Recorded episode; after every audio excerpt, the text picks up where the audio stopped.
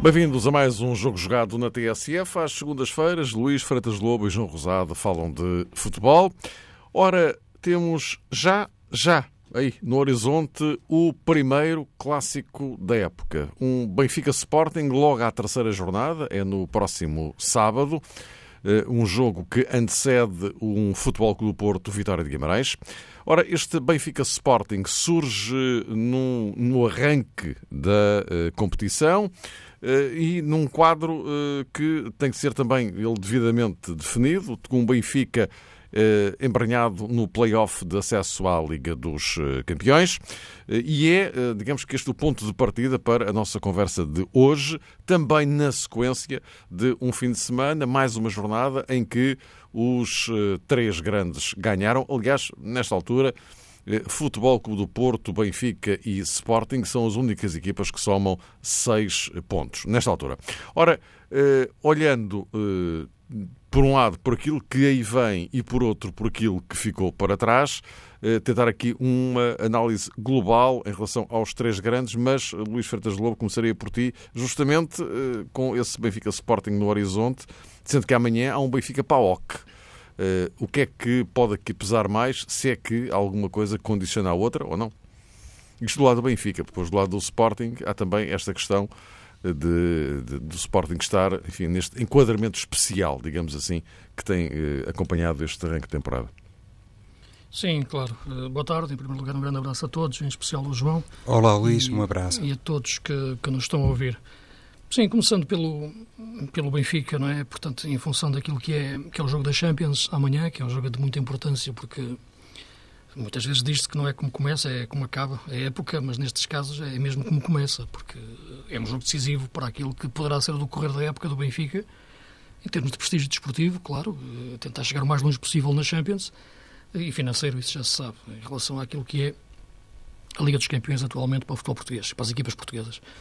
Uh, agora, neste momento, uh, eu penso que há uma diferença grande neste arranque de época do Benfica para, para, para o Sporting e para o Porto, sobretudo as equipas que jogam para o título que estariam envolvidas em competições europeias, porque o Benfica leva mais jogos e vai ter mais jogos ainda agora em cima, com, com estes dois jogos com o PAOC num espaço de uma semana, uh, e, e, no sentido de, claro, que isso marca uma diferença em relação ao, arranque de época, mais tranquilo em termos de físicos, de desgaste, de, de Sporting e, e, Porto. Portanto, o Benfica tem, tem necessariamente entrar mais forte esta época que, que os adversários, por, por essa exigência já decisiva de jogos decisivos da Champions. E penso que, tem, e penso que isso tem acontecido, sinceramente, na, neste arranque de época. Uh, embora as exibições possam ser piores ou melhores uh, de, de, uma semana para a outra em relação aos, aos, aos três grandes, eh, já vimos o Porto fazer uma grande exibição no primeiro jogo, agora em Belém nem tanto, o Sporting está consistente, mas há ali algumas oscilações. O Benfica tem sido a equipa mais consistente neste arranque da época a nível exibicional. Eh, isso é importante e acho que se foi preparado logo nesta pré-época, na preparação do Rio Vitória, porque sabe que existiam esses dois jogos de tanta importância. E por isso era importante encontrar, não digo tanto o 11 base, mas ali o 4 ou 5 base, que é a coluna central, a coluna vertebral da equipa. E, e, não era fácil. Não era fácil porque houve ali a ameaça da, possível saída do Rubem Dias, da questão do Central, que se mantém. Uh, o jogador mantém-se no Benfica. A entrada de um guarda-redes novo. Uh, a saída, a necessidade de compor, recompor o, o meio-campo. Uh, em face de, enfim, da ausência de Korovinovic, a questão de novamente inventar um jogador para, para essa posição no, no meio-campo. Meio Uh, e, uh, e, depois a questão de não haver Jonas.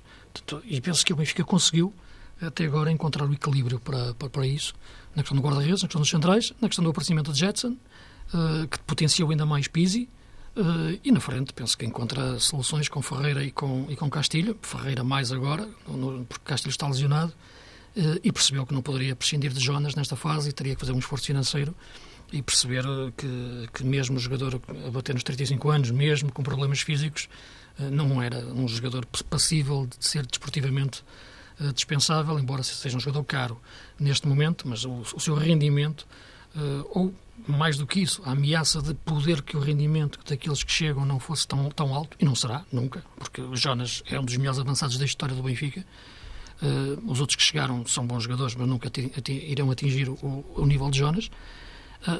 A sua manutenção faz sentido. Agora, eu penso que, que, a equipa está consistente nesse sentido de como joga. Os jogadores entraram bem. Pizzi está numa forma física que se reflete na forma tática de grande qualidade. Jetson fez um grande jogo no Bessa e, e fez um jogo diferente, porque vendo o jogo e estando a comentar o jogo, a forma como ele estava quando o Benfica não tem bola, até na marcação que fez ao David Simão, foi muito importante ver essa ação de marcação ao David Simão, quando o Benfica não tinha bola. O David Simão é fundamental para começar a jogar o, Boa Vista na transição de defesa-ataque, nomeadamente com a qualidade de passe. O, Gel, o Jetson chegava, apertava o David Simão e automaticamente tirou o David Simão do jogo. Depois com bola, conduz muito bem, é agressivo, até nas bolas divididas, não tem medo da dimensão física do jogo e, e movimenta-se muito bem sem bola, em largura, vai buscar muito bem o espaço vazio. Portanto, é um jogador que, de facto, a nível tático, muito adulto e que, portanto, está a jogar muito bem e libertando uh, mais Pizzi. Eu vejo esta base do Benfica, o Rui Vitória tenta gerir o mais que pode fisicamente, vimos que no Bessa tentou resistir e não fez as mesmas alterações que fez frente ao Vitória, uh, porque estava com a memória daqueles resultados, daqueles dois gols do Vitória, e depois de mexerem fez em algumas posições que são as tais posições em que é difícil fazer uma gestão física a este nível, neste, neste início da época, que é a posição central. Podes mexer nas faixas, os extremos, os laterais, até o avançado centro. Agora, ali no meio, nestes homens, eh, não. E, portanto, eu vejo a equipa consistente. Acho que vai entrar da mesma forma, com esta memória de jogo, com este modelo eh, e a rotina que, que contra o Baboc. E, e vejo a equipa consistente nesta fase. Agora, entra um jogo, o clássico, no meio, aí teremos que fazer a análise agora um pouco mais uhum. à frente, cruzando-o com o de Sporting. Não é? Ok. Uh, uh, João Rosado, e olhando então já agora esta questão, Benfica que eh, é, é, diferenciada do Sporting porque há um jogo amanhã com o PAOK, não é? E, e, é um jogo muito importante. O Benfica, muito provavelmente, amanhã não vai ter certeza nenhuma sobre o apuramento para a fase de grupos eh, da Liga dos Campeões, mas considerando aquilo que é o ambiente em Salónica e regra geral na Grécia, e já agora também o valor desta equipa, que já ultrapassou a Basileia e Spartak de Moscou, é de toda a conveniência que o Benfica seja capaz de criar pelo menos um resultado semelhante àquele que marcou o resultado, eh, o desfecho, o jogo da primeira mão frente ao Fenerbahçe. Foi uma vitória curta, na altura, por 1-0. Eh, considerando aquilo que fez o Fenerbahçe e considerando aquilo que fez o Benfica, penso que a opinião generalizada é que o Benfica criou condições para alcançar, de facto, um resultado com outra expressão, mas a grande verdade também é que depois, em Istambul, acabou por eh, conseguir uma exibição e também um desfecho que não deixou dúvidas sobre o merecimento da passagem do Benfica a este play-off. Obviamente, agora uma situação um pouco distinta, em primeiro lugar por causa do adversário, que pode não ter um nome assim tão sonante, mas lá está, os antecedentes recentes eh, do PAOK aconselham moderação e aconselham, sobretudo, o Benfica a manter aquele perfil que, no fundo, tem conduzido a esta estabilidade que parece-me também evidente no início de temporada, que até está expressa nas opções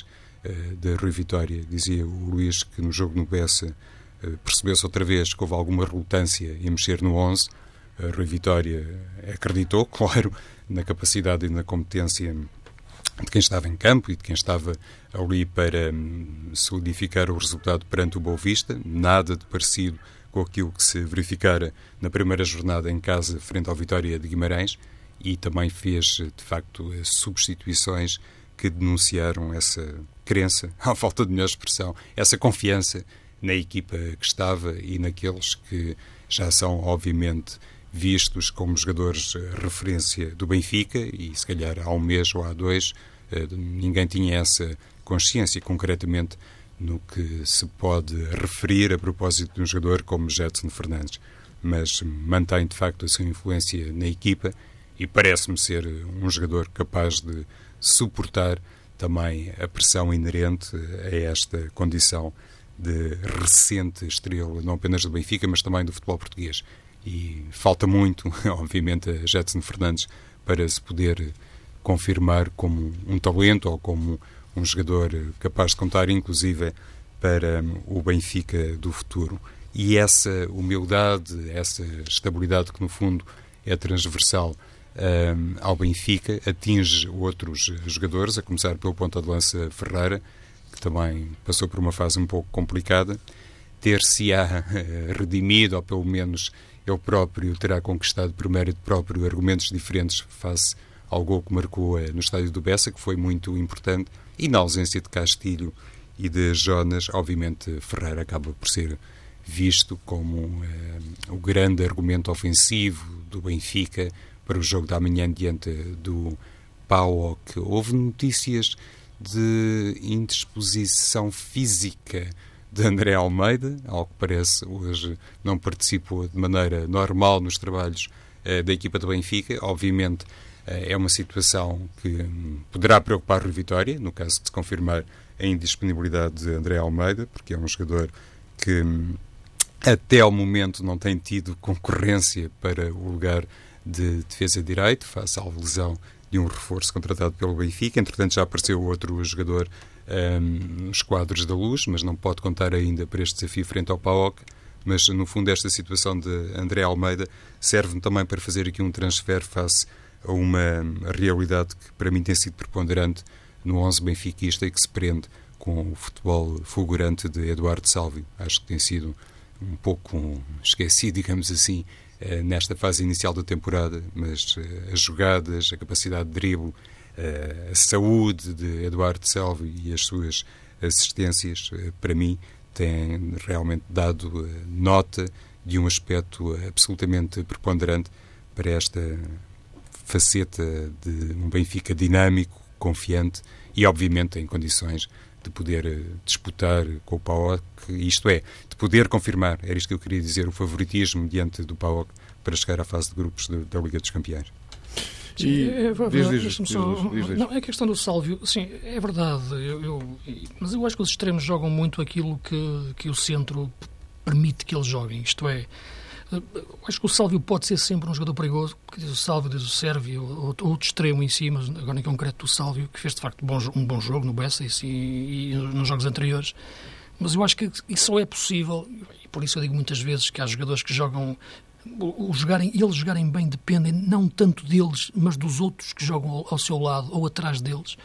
Uh, e no caso do Benfica é evidente, o, o Sálvio podia fazer boas jogadas, que era diferente fazer um bom jogo. Se faz um bom, uma boa jogada, a responsabilidade é dele. Se faz um bom jogo, a responsabilidade é dele também, como é evidente, mas antes tem que ser de quem está atrás dele, que é o meio-campo. E eu acho que o melhor jogo do Benfica até agora, com todo o respeito para aquilo que é o Vitória de Guimarães e o Boa Vista, mas o nosso campeonato é uma coisa, o nível internacional é outro. Foi o jogo na Turquia, um jogo contra o Fenerbahçe, que é um jogo difícil. O Benfica tinha ganho apenas por um zero. Chega um campo difícil, cheio. O Fenerbahçe também a jogar a época para chegar à Champions. E o Benfica teve o lado adulto do jogo. Porque eu, para avaliar uma equipa não é entrar em cima do Boa Vista e do Vitória e fazer três golos. Salvo o devido respeito, volto a repetir, dentro do Campeonato Português isso é normal. Uh, o difícil, de facto, é chegar a Istambul e afirmar-te como personalidade naquele ambiente e não deixar o adversário crescer e agarrar o ritmo do jogo. Isso é que é uma grande equipa. Uh, e o Benfica conseguiu mostrar isso.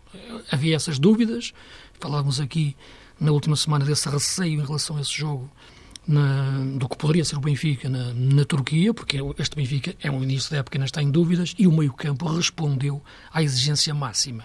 E por isso eu falei muito no, no Jetson e no, no Pizzi, no arranque desta, desta minha análise ao Benfica, porque eu penso que são eles neste momento, a tal sala de máquinas, como eu também gosto de chamar, que agarram o jogo do Benfica e permitem que depois possam aparecer na frente outros jogadores numa, numa vertente mais ofensiva e, claro, de conclusão do ataque, e bem.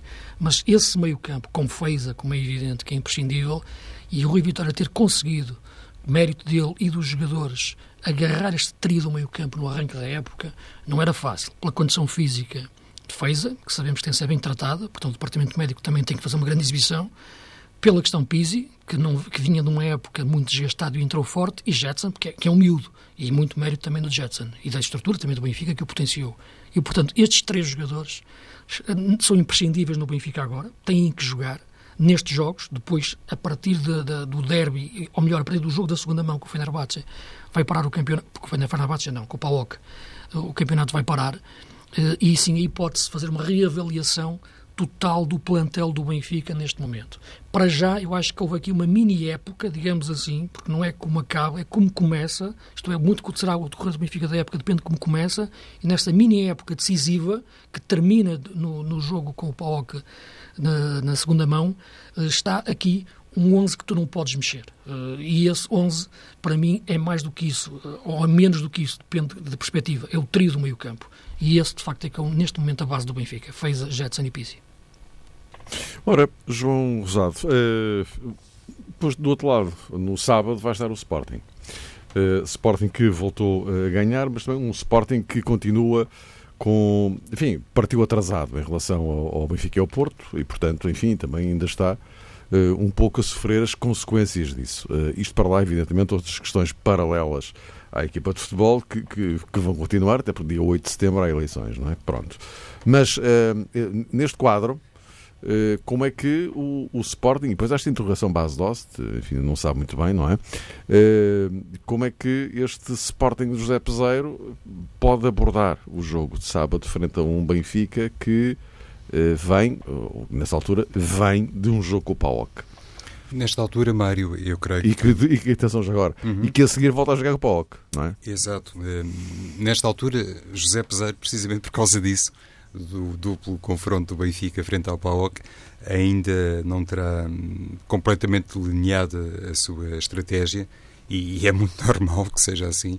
Uh, o, o, Sporting só iniciou os trabalhos hoje, o trabalho semanal, presumo eu, e nessa medida parece-me que ninguém pode ficar uh, verdadeiramente surpreendido com a circunstância de o Sporting ainda estar, digamos que, numa fase inicial para um, um, conseguir estabelecer todas as suas ações para o jogo no Estádio eh, da Luz.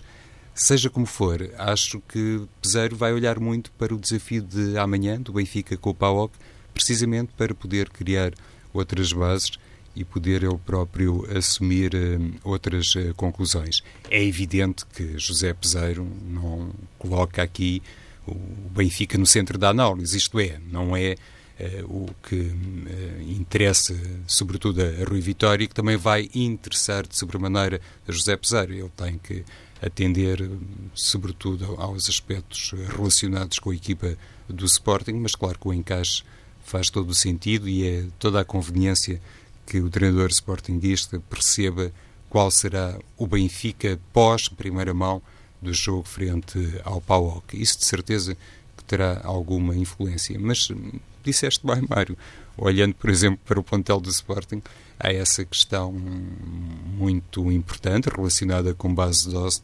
As declarações de Peseiro, na sequência daquilo que foi também a explicação sobre a atuação com o Vitória de Setúbal, deram a entender, se bem percebi, que Base de Ost estará em condições para disputar o jogo eh, de sábado no Estádio da Luz.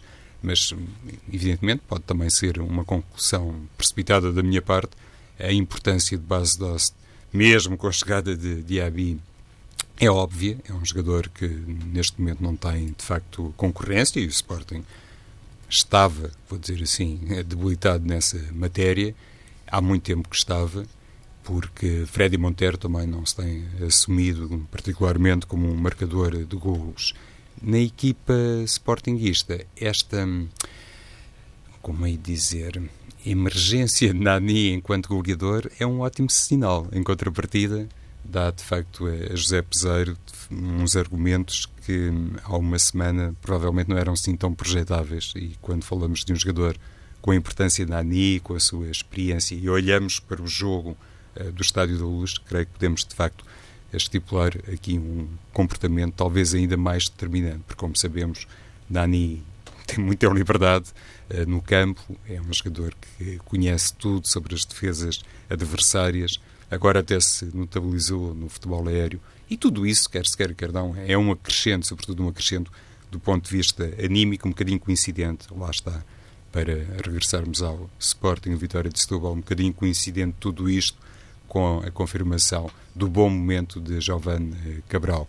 Aquilo que o Sporting tem demonstrado e, sobretudo, aquilo que tem sido, eh, no fundo, também assumido por José Peseiro, dá uma perspectiva mais global sobre o tal comportamento que tentamos adivinhar do Sporting no Estádio da Luz. Ou seja, uma equipa que neste momento reconhece que não está no seu ponto máximo, que não consegue deslumbrar, que não consegue ter um futebol altamente criativo e sedutor do ponto de vista técnico, mas, em contrapartida, sabe também ser mais pragmático, não consigo dizer isto de outra forma, e tem sido capaz de vencer. E isso é especialmente importante, como sabemos, para todas as equipas.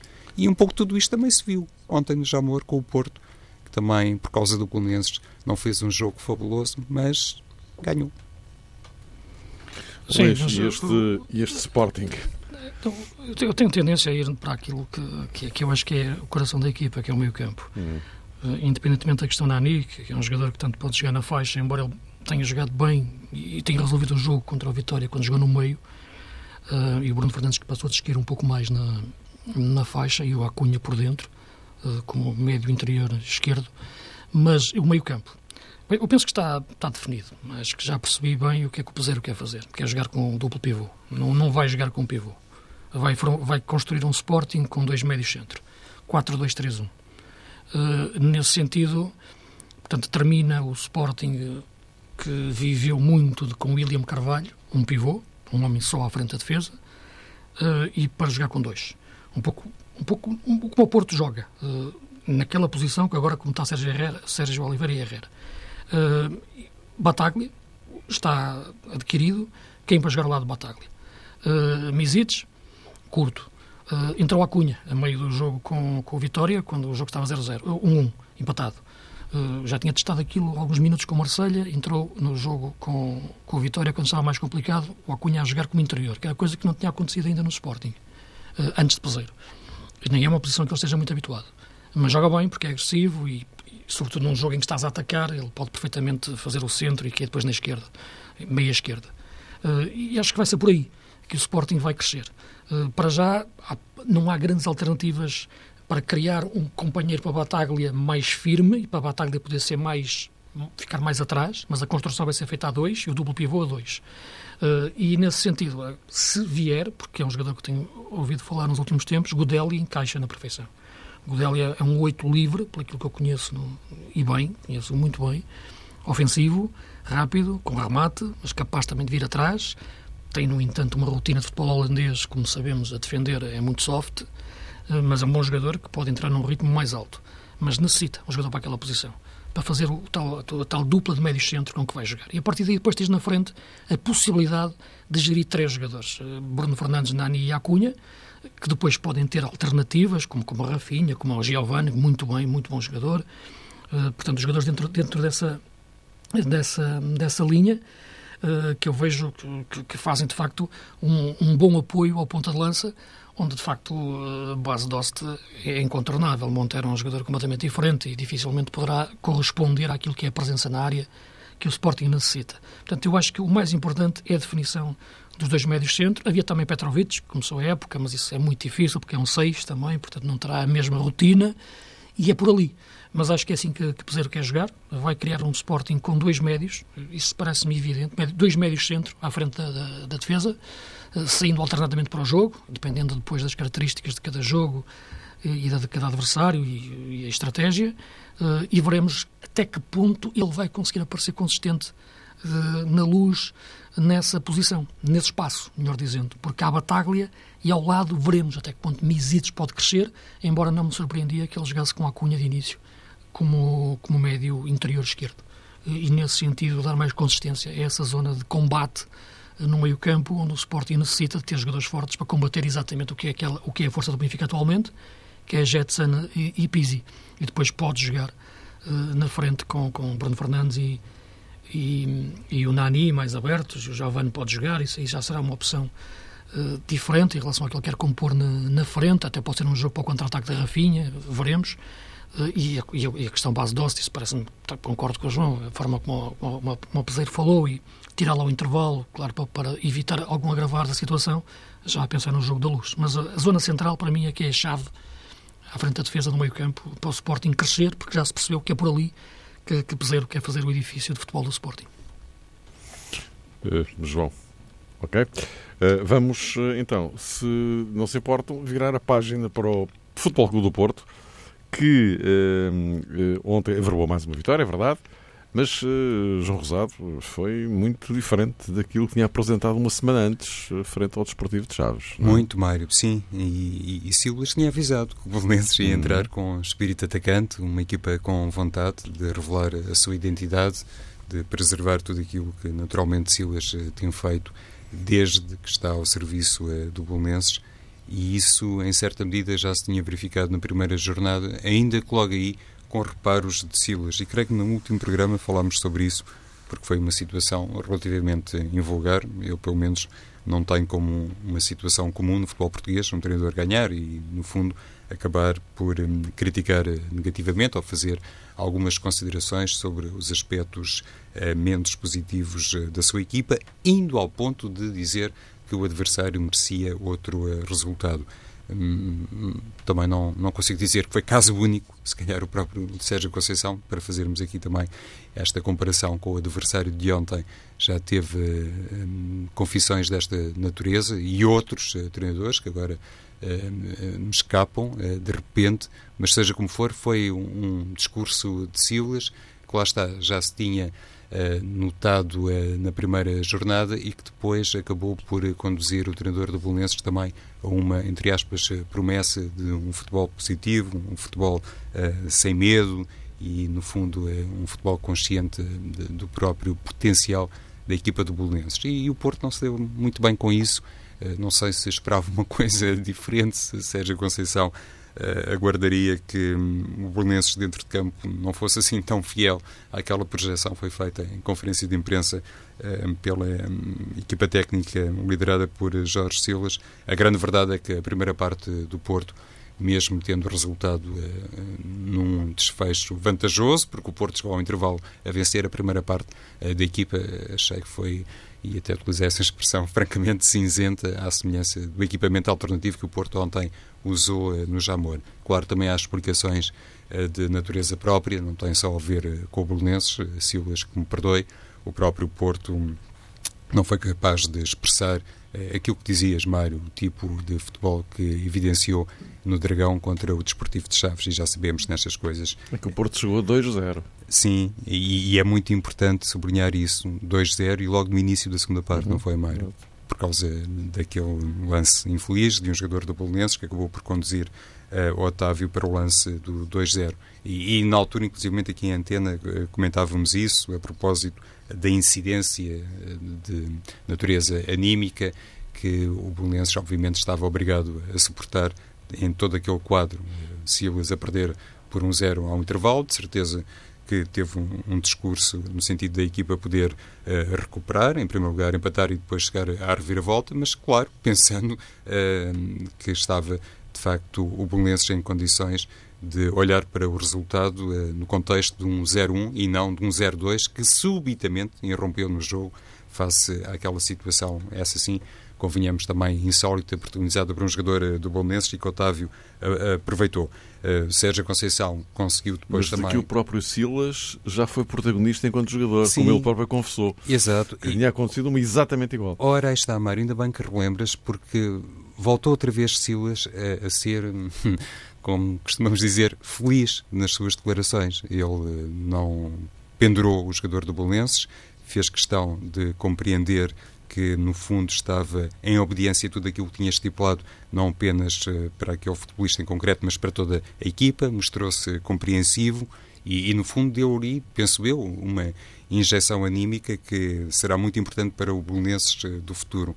E acho que nesse aspecto a, a terceira etapa mediática de Silas continuou a, a, ser excelente, como depois foi Sérgio Conceição no fim do jogo.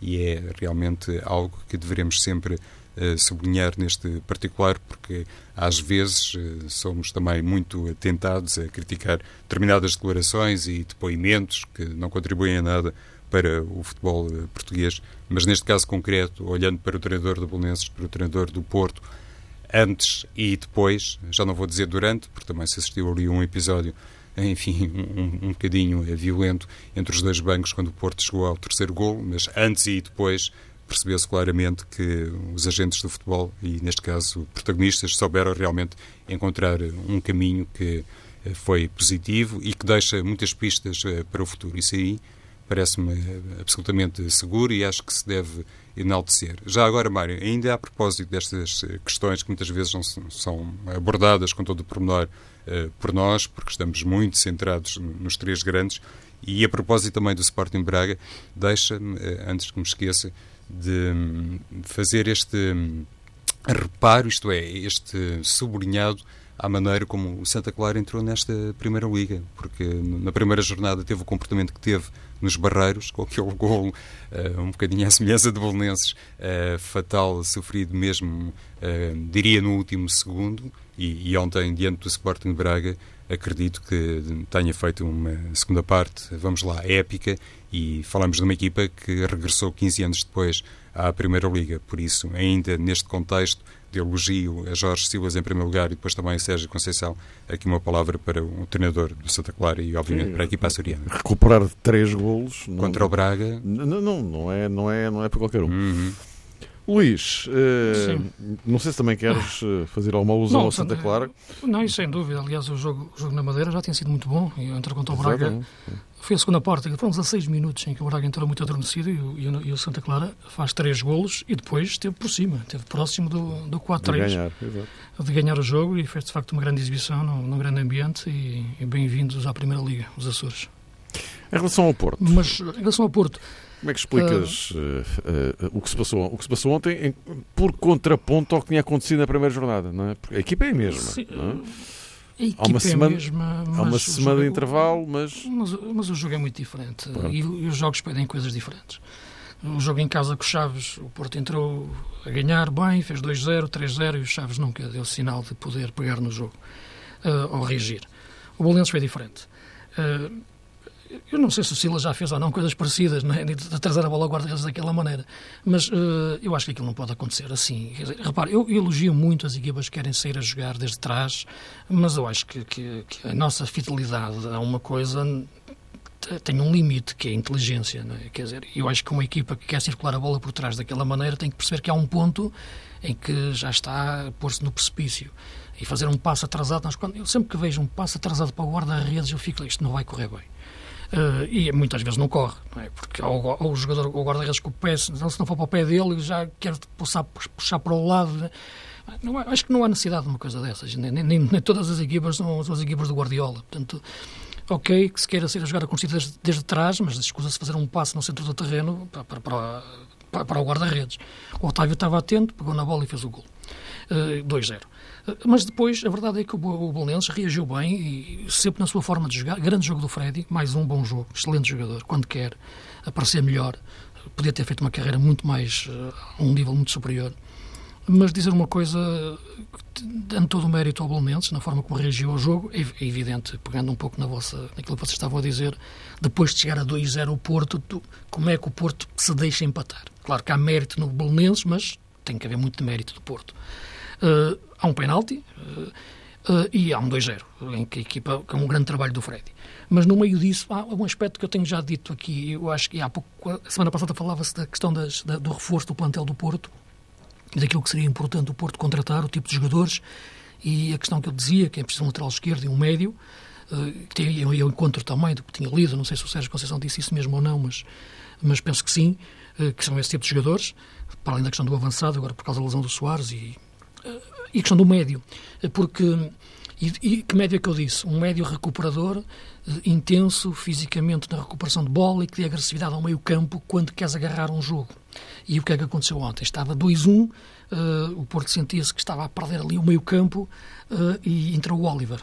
Na, naquele, já, já antes tinha entrado o Corona e o Otávio tinha passado a jogar mais, mais numa, numa zona interior, porque o Corano tinha entrado para o lugar do André Pereira.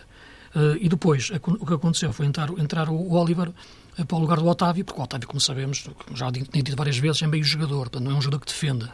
raramente consegue cumprir a defender. Ele até faz, às vezes até recua, não é isso, mas depois não tem a vocação de agressividade defensiva. E o Oliver também não. É um bom jogador com bola no pé, rodar a bola, mas lá está. O Porto perdeu a capacidade de recuperação que tinha que ter naquele, naquele momento para meter no jogo. O André André já não faz parte do plantel, foi para o Vitória de Guimarães, mas é por isso que eu dizia que é um jogador parecido. Parecido no sentido das características que o Porto necessita eh, para, para o meio campo. Que era um jogador que precisava de meter no decorrer do jogo ontem. Quando tiver Danilo, pode subir a Herrera no terreno para fazer esse papel. E já é um jogador que já te vai morder mais à frente. Sem ter esse tipo de jogador, o Belenenses, que é uma boa equipa de posse, com o Porto mais desgastado, cresceu no jogo uh, e acabou por chegar ao empate.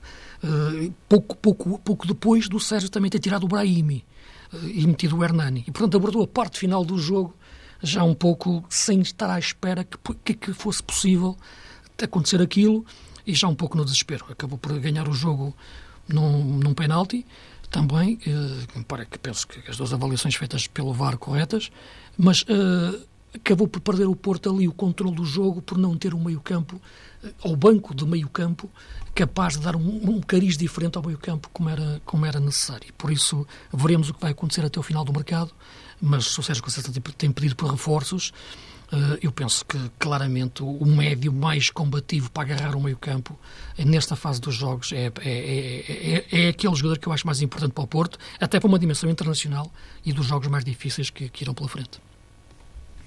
Uh, João, não sei se acrescentar mais alguma coisa, senão só tinha uma, uma perguntinha rápida. No fundo, e para, os, para os dois, para aproveitar aqui os últimos minutinhos. Uh, estamos na segunda jornada. O facto é que Porto, Benfica e Sporting são os únicos com seis pontos. Incrível. Isto, isto, Incrível, enfim, é normal. Isto, isto à, à, segunda jornada já quer dizer alguma coisa.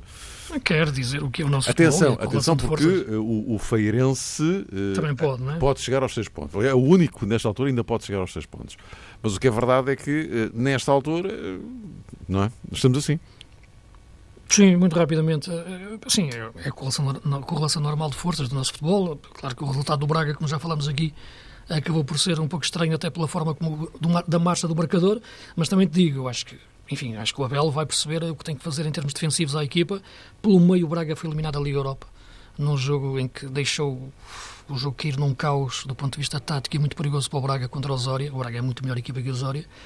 Ah, mas eu acho que este Braga, como eu dizia aqui também já há coisa de uma semana, quando falávamos, se não tiver competições europeias e trabalhar só um jogo por semana, e o Abel já reconheceu isso, também na conferência de imprensa da antevisão do jogo de Santa Clara, só um jogo por semana preparar, para preparar, uh, pode entrar com toda a intensidade em cada jogo e ser um candidato.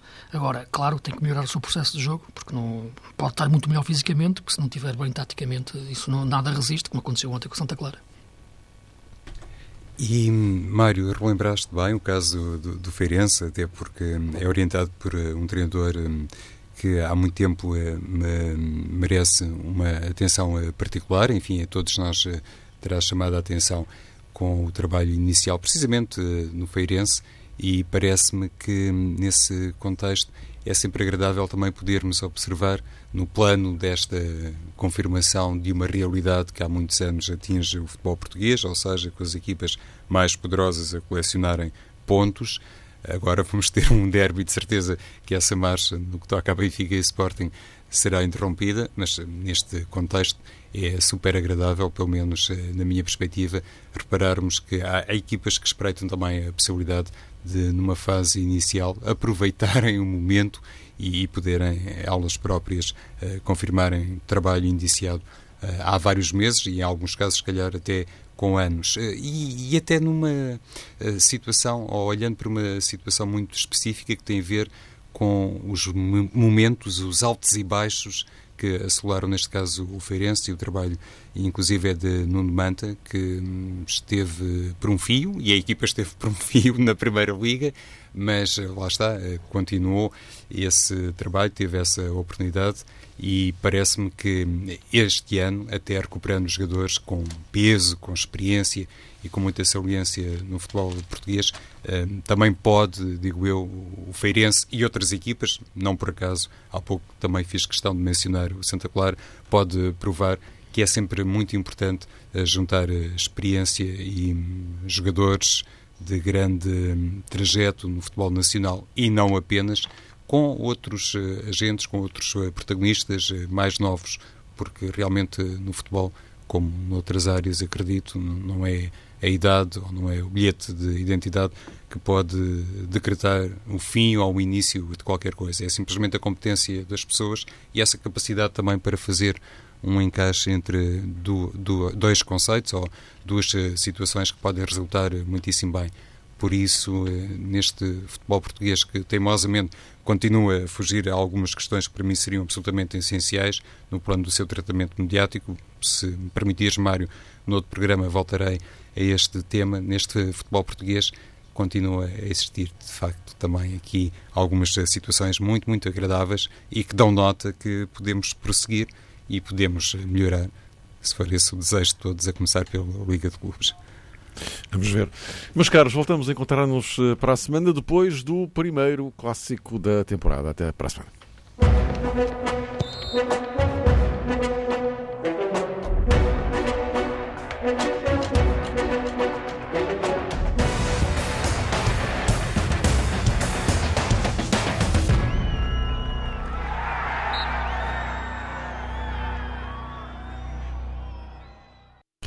Quatro para as oito. Boa tarde.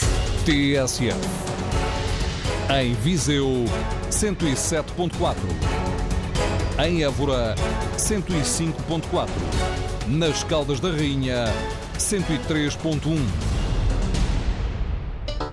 Tudo o que se passa, em imagem, em texto, em vídeo e áudio. No computador, telemóvel ou tablet, a marca de sempre. TSF os noticiários, programas e opinião com assinatura. Em qualquer lado, a qualquer hora, passe em tsf.pt.